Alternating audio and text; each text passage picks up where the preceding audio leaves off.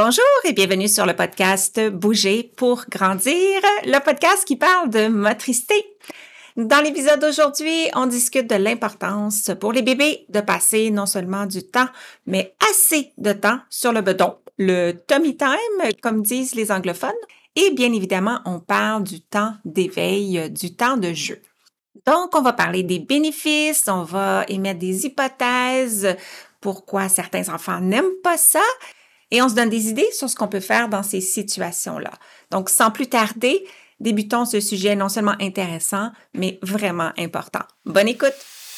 Et juste au cas où ceci est ton premier épisode, Bouger pour grandir est conçu pour stimuler les réflexions et répondre aux questions des professionnels de la santé, de l'éducation et bien sûr des parents qui accompagnent les enfants dans leur développement moteur, mais pas que. Et moi, je m'appelle Josiane Caron-Santa, je suis ergothérapeute québécoise, canadienne, formatrice internationale dans le domaine du développement de l'enfant et surtout passionnée de faire connaître la facette pédiatrique de mon métier, l'ergothérapie.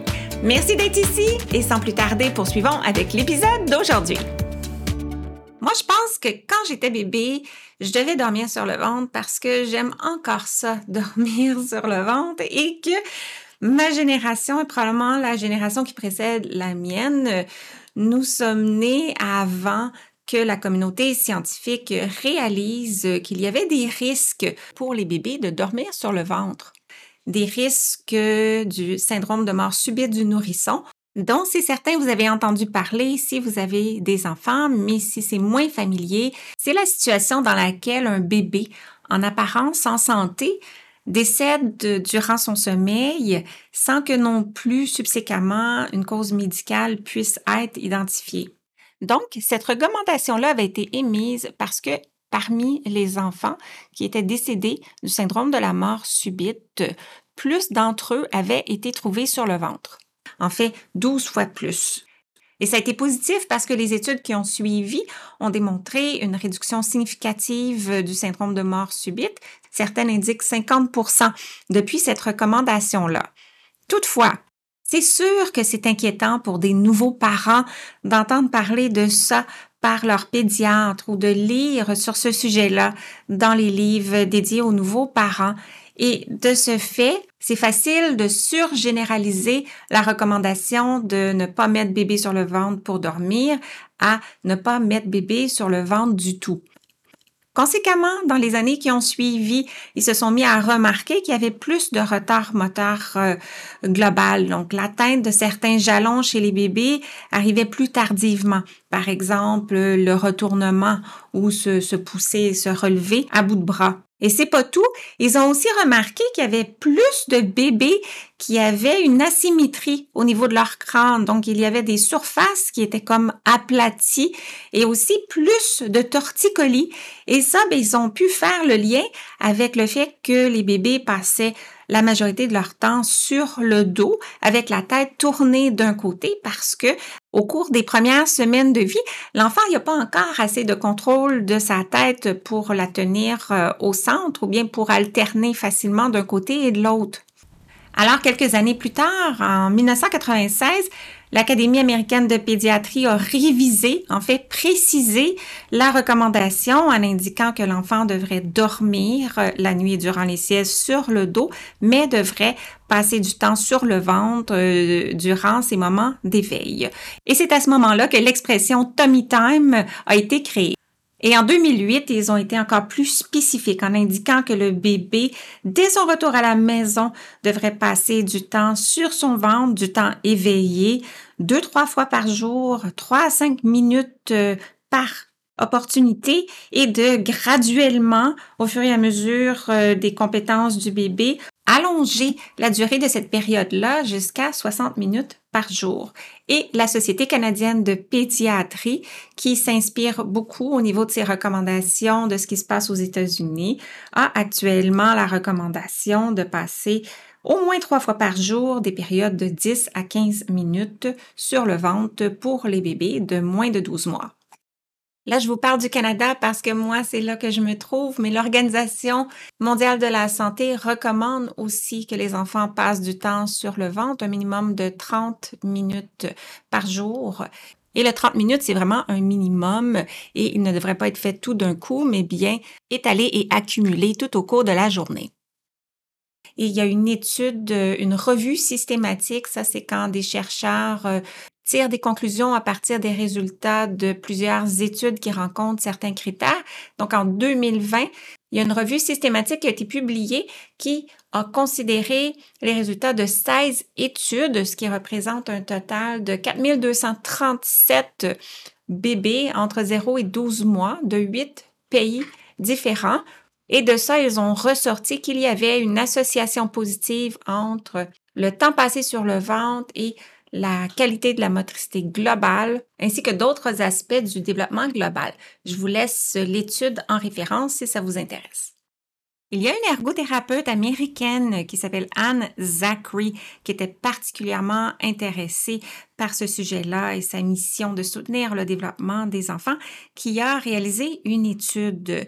Elle a parlé à des parents qui étaient en attente euh, dans des cliniques pédiatriques pour savoir, d'une part, s'ils étaient familiers avec les recommandations du Tummy Time et aussi s'ils connaissaient les impacts potentiels pour un bébé de ne pas avoir assez d'opportunités de passer du temps sur le ventre. Dans un de ces textes que je suis en train de lire, elle indique que les résultats de son étude l'ont vraiment étonnée, voire choquée, parce que 25% des parents à qui elle a parlé ne connaissaient pas la recommandation de placer les bébés sur le ventre, ni les complications possibles de ne pas le faire suffisamment. Et en plus, 35% des parents qui connaissaient cette recommandation-là ne plaçaient pas beaucoup bébés sur le ventre non plus, parce que le bébé pleure, n'aime pas ça, et le temps sur le ventre s'en voyait diminuer à cause de ça jusqu'à parfois un total de moins de 15 minutes par jour. OK, assez de données probantes. Concrètement, quels sont les avantages de créer beaucoup d'opportunités pour bébé de passer du temps sur son ventre? D'abord, la position lui permet de développer ses muscles.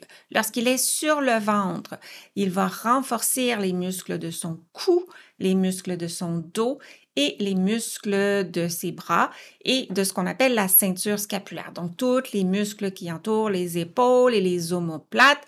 Et ça, ben, ça va lui donner la musculature dont il va avoir besoin pour se retourner, pour ramper, pour se relever en position assise, s'élever sur ses bras pour marcher à quatre pattes et éventuellement créer la stabilité qui va soutenir sa future motricité fine.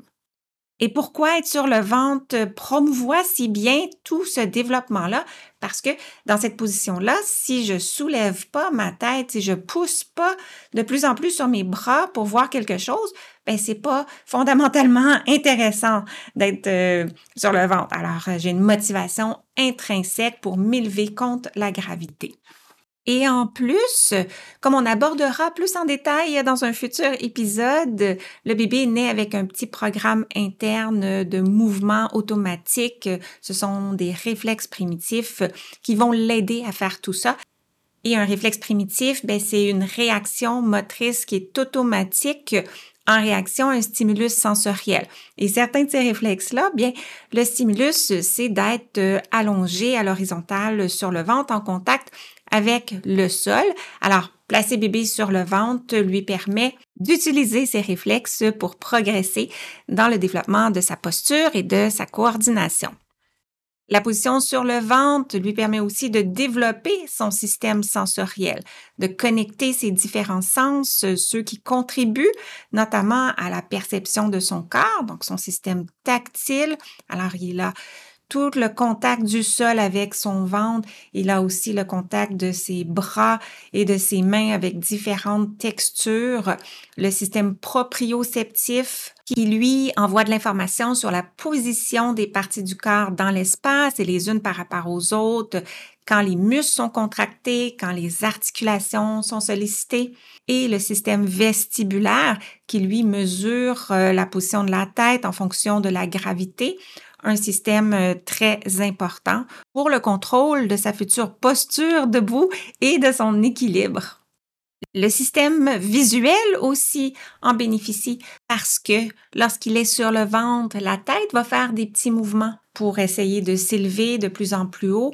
Et ça, ben, ça change la perspective visuelle. L'enfant peut maintenant regarder des objets qui sont loin de lui, alterner avec euh, ses mains ou des objets près de lui. Alors, il développe la coordination de ses deux yeux et aussi la capacité d'accommoder sa vision lorsqu'il alterne son regard entre des cibles qui sont loin et près de lui. Maintenant, c'est pas parce qu'on connaît cette information-là que c'est automatiquement facile de la mettre en action. Parce que oui, il y a des bébés qui sont pas bien sur le ventre. Il y a des bébés qu'aussitôt qu'on essaie de les installer dans cette position-là, ils vont pleurer. Il y en a qui vont pleurer fort. Et, et comme parents, comme adultes, c'est sûr qu'on n'est pas insensible à ça si on perçoit que le bébé paraît en détresse, bien c'est sûr qu'on veut l'aider et notre réaction première, c'est de le retourner, de le reprendre dans nos bras. Et ça, ben, c'est tout à fait logique, intuitif et compréhensible. Alors, on fait quoi? Bien, dès qu'on remarque des signes d'inconfort, quand il commence à chigner, ben, c'est là que si on n'était pas déjà au sol devant lui, ben, on y va, on se place au niveau de son regard, on lui sourit, on fait des petits sons, on l'encourage, on attire son attention. Finalement, on le distrait et ce qu'on veut, c'est lui permettre de passer quelques moments supplémentaires parce que chaque minute, chaque seconde compte dans son développement et ça va l'aider graduellement à monter son endurance. Et si les pleurs s'intensifient, on l'aide, mais on prend conscience de notre réaction lorsqu'il pleure et qu'on le reprend. On reste calme, souriant, sécurisant. Notre communication verbale et non verbale devrait lui communiquer que l'on comprend, qu'il a travaillé fort, qu'il a atteint sa limite, qu'il a besoin d'une pause, plutôt que de valider à son système nerveux que la position sur le ventre, c'est pas une position sécuritaire, qu'il faut appeler à l'aide et être sauvé par l'adulte. Donc ça, c'est la première étape. Ensuite, on peut essayer d'émettre quelques hypothèses derrière l'inconfort de bébé sur le ventre parce que son corps est programmé pour pouvoir être bien et se développer dans cette position-là. Donc, si on est très, très tôt après la naissance, parfois c'est simplement un petit inconfort en lien avec son cordon ombilical euh, qui est en train de guérir. Parfois, c'est au niveau digestif. Le bébé a des coliques, le bébé peut avoir des reflux. Parfois, c'est au niveau du tonus euh, qui est peut-être un petit peu plus bas, donc ça demande un peu plus d'effort au bébé. Et quand ça demande euh, trop d'effort, ben, c'est normal que ça soit pas agréable et stimulant pour lui. Et parfois, c'est au niveau des systèmes sensoriels. Le bébé est un petit peu plus sensible, notamment au changement de position de sa tête dans l'espace. Il peut se sentir insécurisé en étant dans cette position-là sur le ventre. Il pourrait en avoir d'autres. Alors, la première chose à faire, c'est de prendre rendez-vous avec le pédiatre pour aller voir s'il n'y a pas quelque chose au niveau médical qui sous-tend ce malaise-là. Et la deuxième, c'est de penser comment on peut quand même continuer à stimuler cette position-là, mais d'une manière à ne pas surcharger le bébé. Alors, euh, s'il n'est pas bien par terre, est-ce que si on le couche tout simplement sur nous en position semi-assise avec pas trop de poids sur son ventre ou n'étant pas complètement à l'horizontale, c'est facilitant? Est-ce que si on réduit de manière considérable la durée des essais, par exemple quelques secondes, mais souvent, on peut accumuler plus de minutes au total dans la journée? Aussi, le moment des essais, est-ce qu'on peut éloigner des repas, éloigner peut-être euh, du moment où l'enfant est fatigué et s'apprête à aller faire une sieste, par exemple, donc il peut avoir moins d'endurance euh, et d'intérêt à ce moment-là. Est-ce que si on se crée une routine, des habitudes, un horaire, par exemple, avant chaque boire, après chaque changement de couche, c'est aidant? Est-ce que si je crée un rituel, peut-être avec une comptine que je vais dire euh, au moment où on s'en va sur le ventre, peut-être pendant qu'on est sur le ventre, donc qui garde bébé informé et l'aide à anticiper que la période va se terminer, ça, ça peut le rassurer. Par exemple, ça peut être aussi simple que bedon rond, bedon long, bedon mignon, c'est le temps de la minute bedon. Et là, ben, on fait des petits cercles sur son ventre quand on dit bedon rond, on flatte de haut en bas quand on dit bedon long et on peut lui donner des petits bisous sur le ventre quand on dit bedon mignon. Est-ce qu'on peut rendre l'activité naturellement plus stimulante au début? Si l'enfant n'a pas assez de force encore pour soulever beaucoup sa tête ou pousser sur ses bras? À ce moment-là, si on peut rouler peut-être une petite serviette sous lui pour lui permettre de voir quelque chose, installer des petits jouets, un miroir, notre visage, notre voix ludique, euh, bienveillante, chantante devant lui une activité que j'aime beaucoup aussi, c'est la balade sur la couverture. Donc, on l'installe sur le ventre, sur une couverture, sur le plancher et on le tire euh, doucement. Si on a un gros ballon d'exercice avec nous, on peut installer bébé dessus. On garde nos mains sur bébé. Il est à la hauteur de nos yeux. On peut lui faire faire des petits mouvements aller-retour. Donc, parfois, cette stimulation-là vestibulaire euh, va plaire à bébé et s'il n'a pas beaucoup de force encore pour soulever sa tête, euh, la stimulation visuelle euh, n'est pas encore accessible, on peut varier les textures qu'on va placer sous ses mains pour l'occuper un peu pendant qu'il est sur le ventre. En somme, on continue la stimulation au rythme de bébé. On lui assure une progression douce, toujours euh, sous supervision, des activités variées éventuellement avec la rencontre avec le médecin, on aura des conseils, peut-être une consultation professionnelle à venir, et tout ça avec l'objectif de créer des opportunités pour bébé de bouger dans une variété de positions pour grandir. Merci d'avoir écouté et à bientôt pour notre prochain épisode. Et d'ici là, vous pouvez me retrouver quotidiennement sur les réseaux sociaux, consulter mon blog et profiter de mes ressources gratuites en joignant ma communauté au josianecaronsanta.com guide. Le podcast Bouger pour grandir est une production de l'Académie de formation JCSI, des formations en ligne sur le développement et fonctionnement de l'enfant de la perspective de l'ergothérapie. Cet épisode et sur ce, je vous dis à très très bientôt pour continuer à parler d'ergo. Bye!